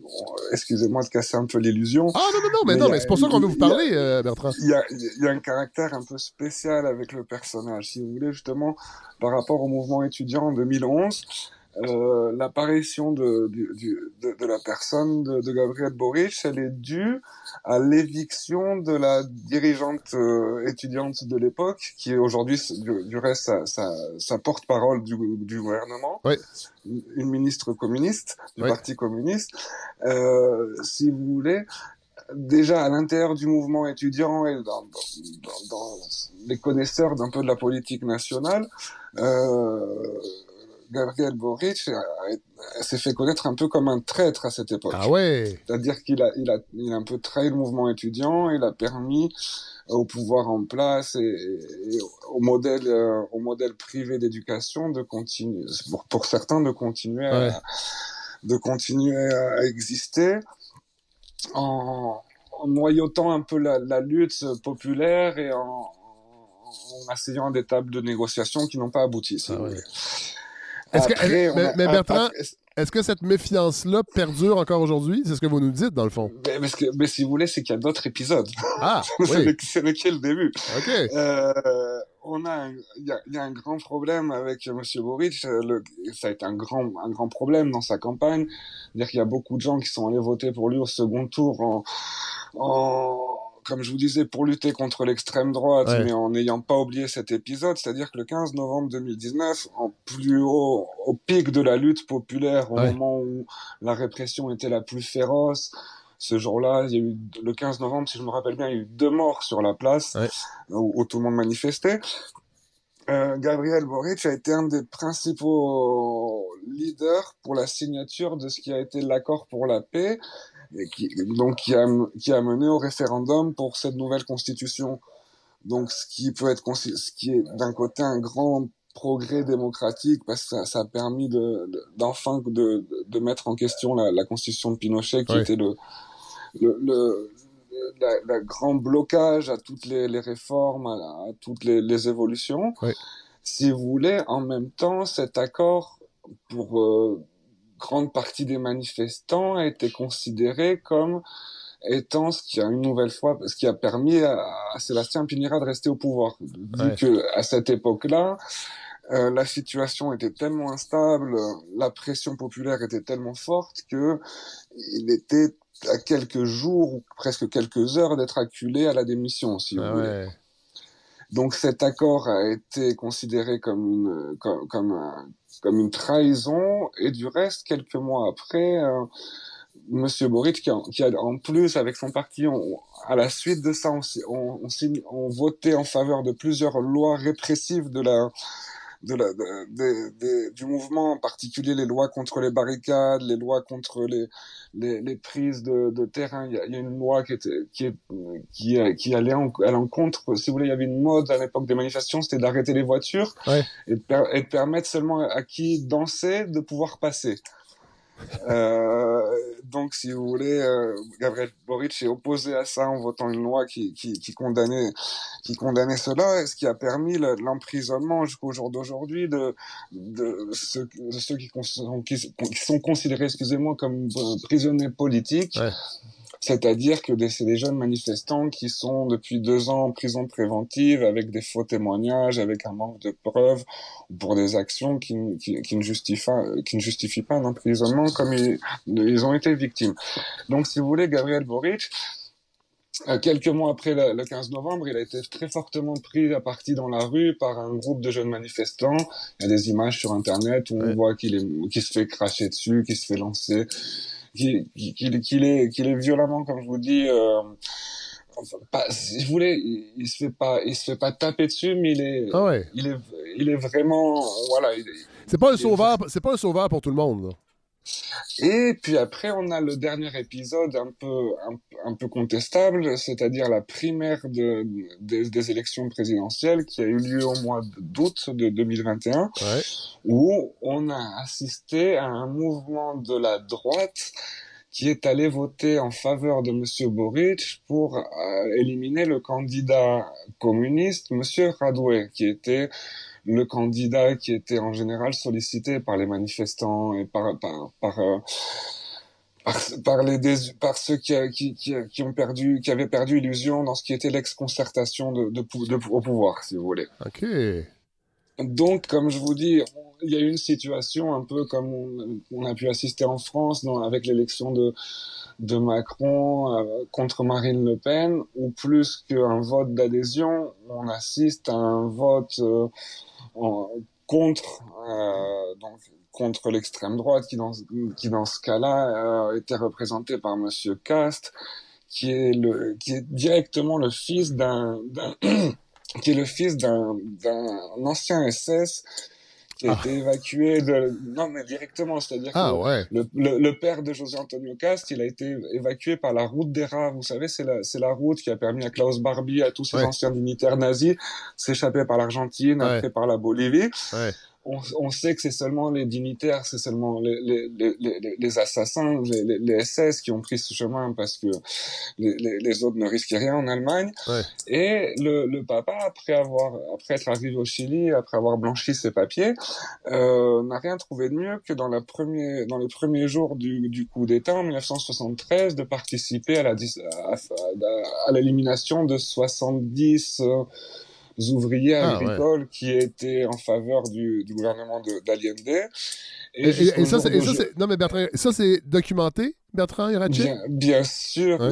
jusqu'au jour d'aujourd'hui, le papa, enfin qui, qui est mort jusqu'au jour de sa mort, il a refusé de donner l'emplacement des, des, des victimes, si vous voulez, parce Ouais. que ça- ce, qui, ce qui participe au, pro- au problème des disparus, qui est une, vieille histoire Ouais, ici, ouais. qui en plus de la si vous voulez, en plus de, de la disparition des êtres chers, les, les pouvoirs en général militaires refusent de donner la- l'emplacement des corps pour pas avoir de, de relations légales avec euh, ces disparitions, si vous voulez.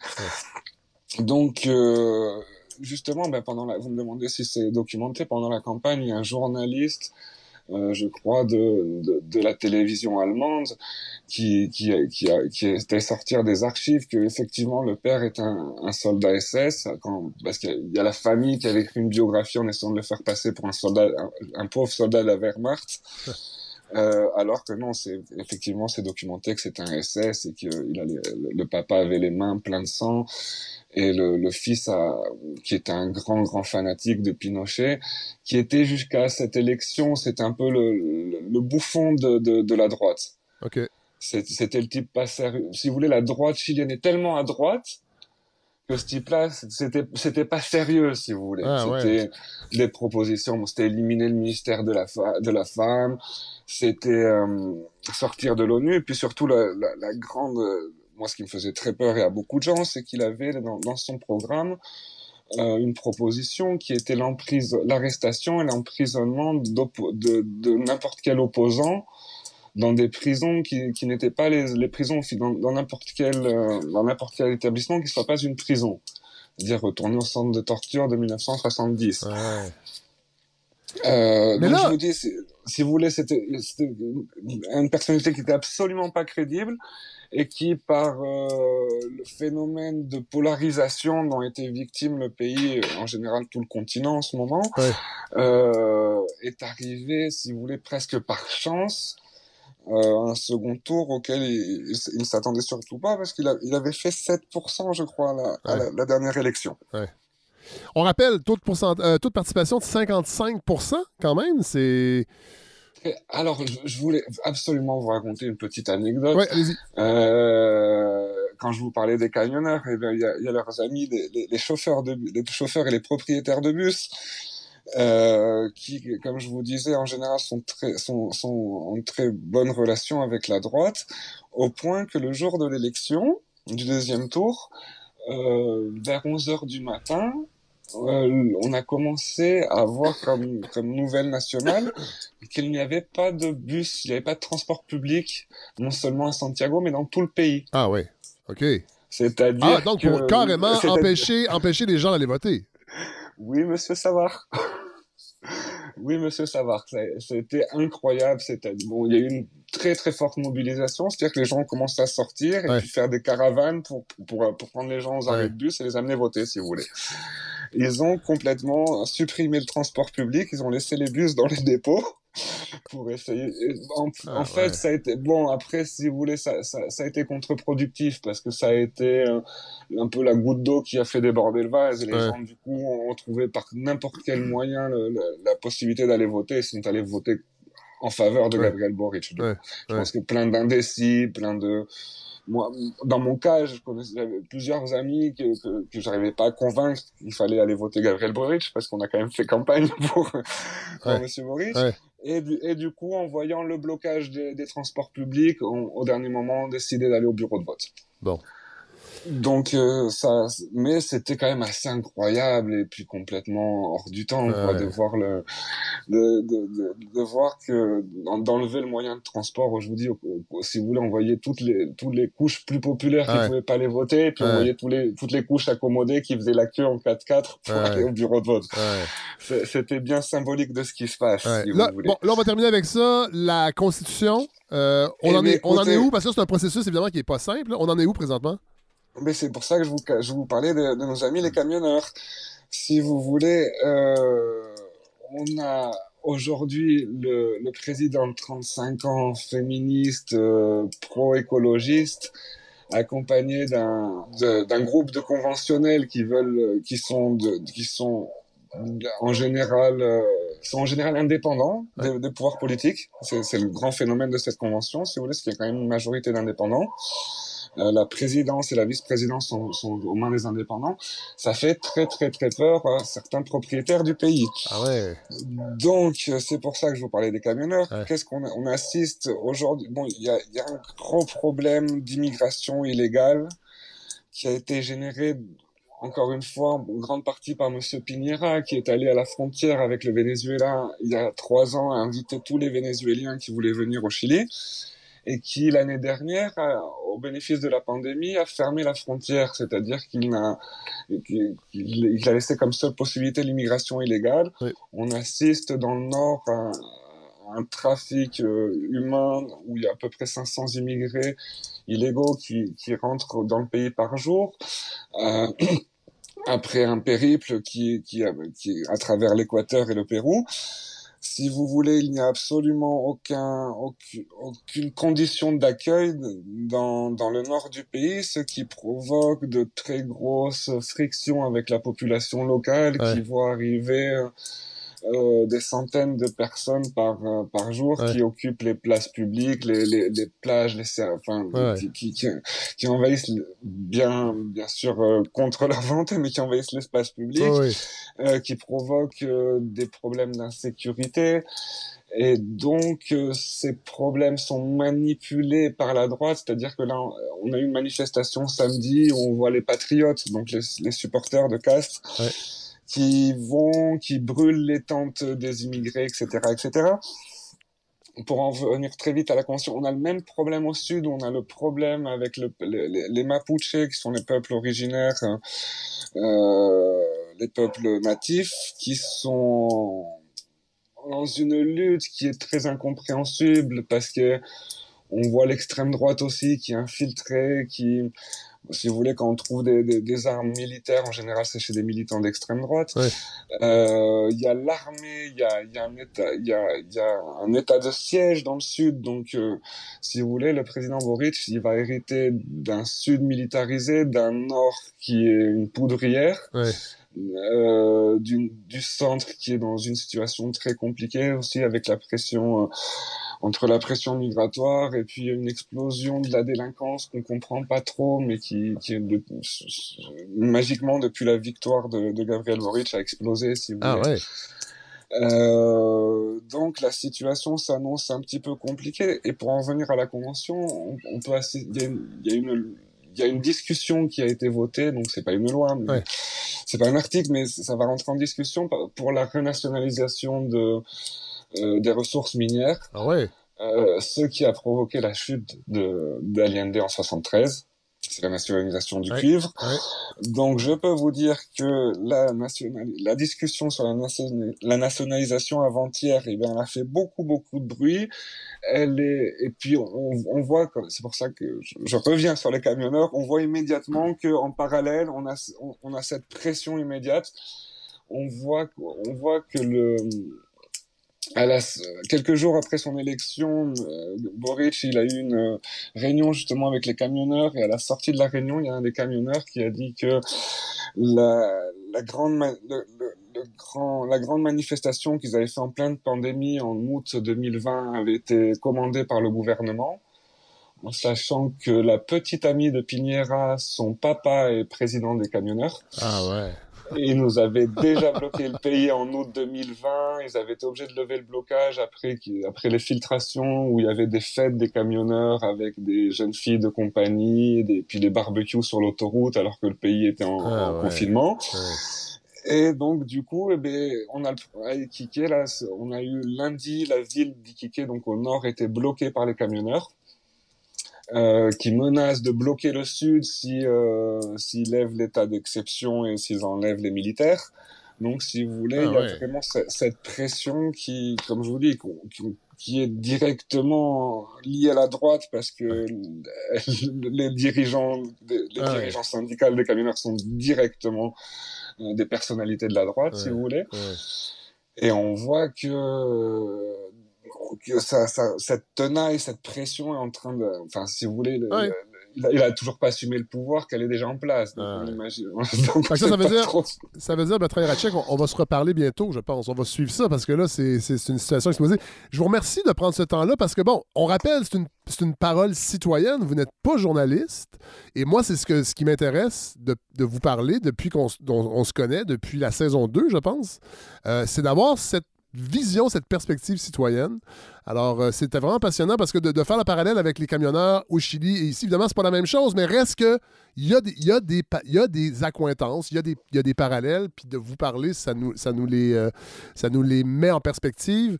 Et en plus, ben, on, est toujours content d'avoir des nouvelles du Chili. Euh, alors, merci Bertrand Hirachet. On va se reparler visiblement très bientôt. On va suivre les événements de loin, mais on va se reparler dans quelques semaines sûrement. Écoutez, bon courage à vous. J'espère que la situation de votre côté va se, va se débloquer aussi.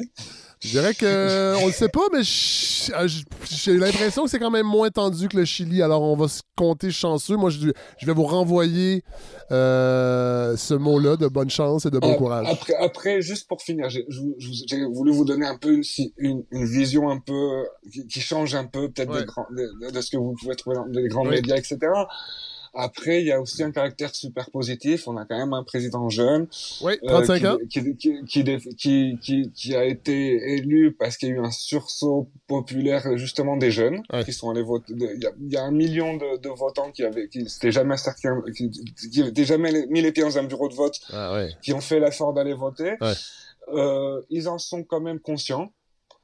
Si vous voulez, Ouais. Comme je vous disais, le 19 décembre au soir, euh, c'était impossible de pas savoir que c'était ces jeunes qui, qui, qui avaient fait l'effort. Ouais. Donc, on, on espère quand même que, que ce qui s'est passé dans les rues au mois de, au cours du printemps 2019, Ouais. que toutes les victimes et que tout, tout, tout, tout, tout ce qui est, ce qu'on a vécu après avec le, le- le- les punitions de Monsieur Piñera et puis toutes ces malversations vont, vont rester dans le passé, que ça aura servi à quelque chose et Ouais. puis qu'on va réussir à, à construire de quelque chose un peu plus propre et un peu plus juste. Tout à fait. Ben, on va suivre ça avec vous, ben, Bertrand Hirachet. Merci beaucoup euh, à C'est moi qui vous remercie, Au revoir. euh, Monsieur Frédéric. À très bientôt. Salut. Merci beaucoup. À bientôt.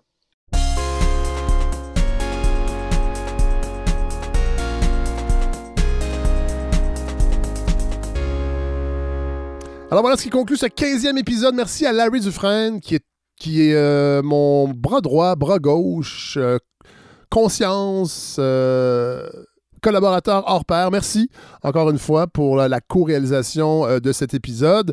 La semaine prochaine, on reçoit Melika Abdelmoumen, qui était déjà venue parler de, Lettres québécoises, vous savez, ce- ce- ce- cette revue littéraire. Et là, qui, on avait parlé de son essai qu'elle préparait sur euh, George, euh, sur James Baldwin et euh, George Tyron. Alors, il est sorti, je l'ai lu, elle va venir nous en parler. Vraiment une réflexion hyper intéressante sur l'identité, sur, oui, sur l'immigration, mais sur aussi comment on parle, comment on se met à, à la place de l'autre, comment on peut parler de ce que vivent des groupes dont on ne fait pas partie.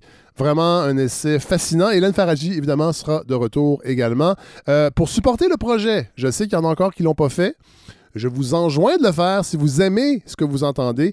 Vous allez sur lefredsavard.com, vous pouvez euh, participer financièrement, soit de façon mensuelle, soit en don unique. Ça peut se faire PayPal, Stripe, euh, via Interact. allez dans la section euh, campagne, là, il y a tous les détails, ce que vous pouvez avoir si vous donnez 60 et plus pour la saison. C'est ce qu'on suggère. Ça vous revient à 1,50 l'épisode. 1,50 l'épisode. Franchement, c'est une aubaine. Alors, euh, vous savez, l'objectif, c'est que tout le monde soit payé, évidemment, que, et qu'un jour, je puisse quitter tous mes autres engagements pour vous offrir encore plus d'épisodes, euh, que je m'y consacre encore plus. Je sais pas si ça. Ben oui, c'est possible parce que je ne peux pas le faire complètement à 100%, mais c'est mon rêve que je caresse. Euh, faire fleurir, grandir ce projet-là, puis qu'on aille se promener. Euh, les sorties, là, on est en train de, les finaliser parce qu'on attend évidemment la possibilité de le faire avec la pandémie. Mais j'aimerais ça sortir du Québec aussi, aller en Ontario, aller à Sudbury, aller dans les maritimes, aller en France un jour. Euh, vraiment faire fleurir ce projet, cette parole indépendante d'esprit grâce à vous. Alors voilà, Euh, merci d'être à l'écoute. Merci de vos commentaires chaque semaine. Vous m'écrivez, vous me nourrissez. Merci. Et on se retrouve la semaine prochaine. Bonne semaine pour ceux qui iront euh, au Carnaval de Québec. Bonne chance.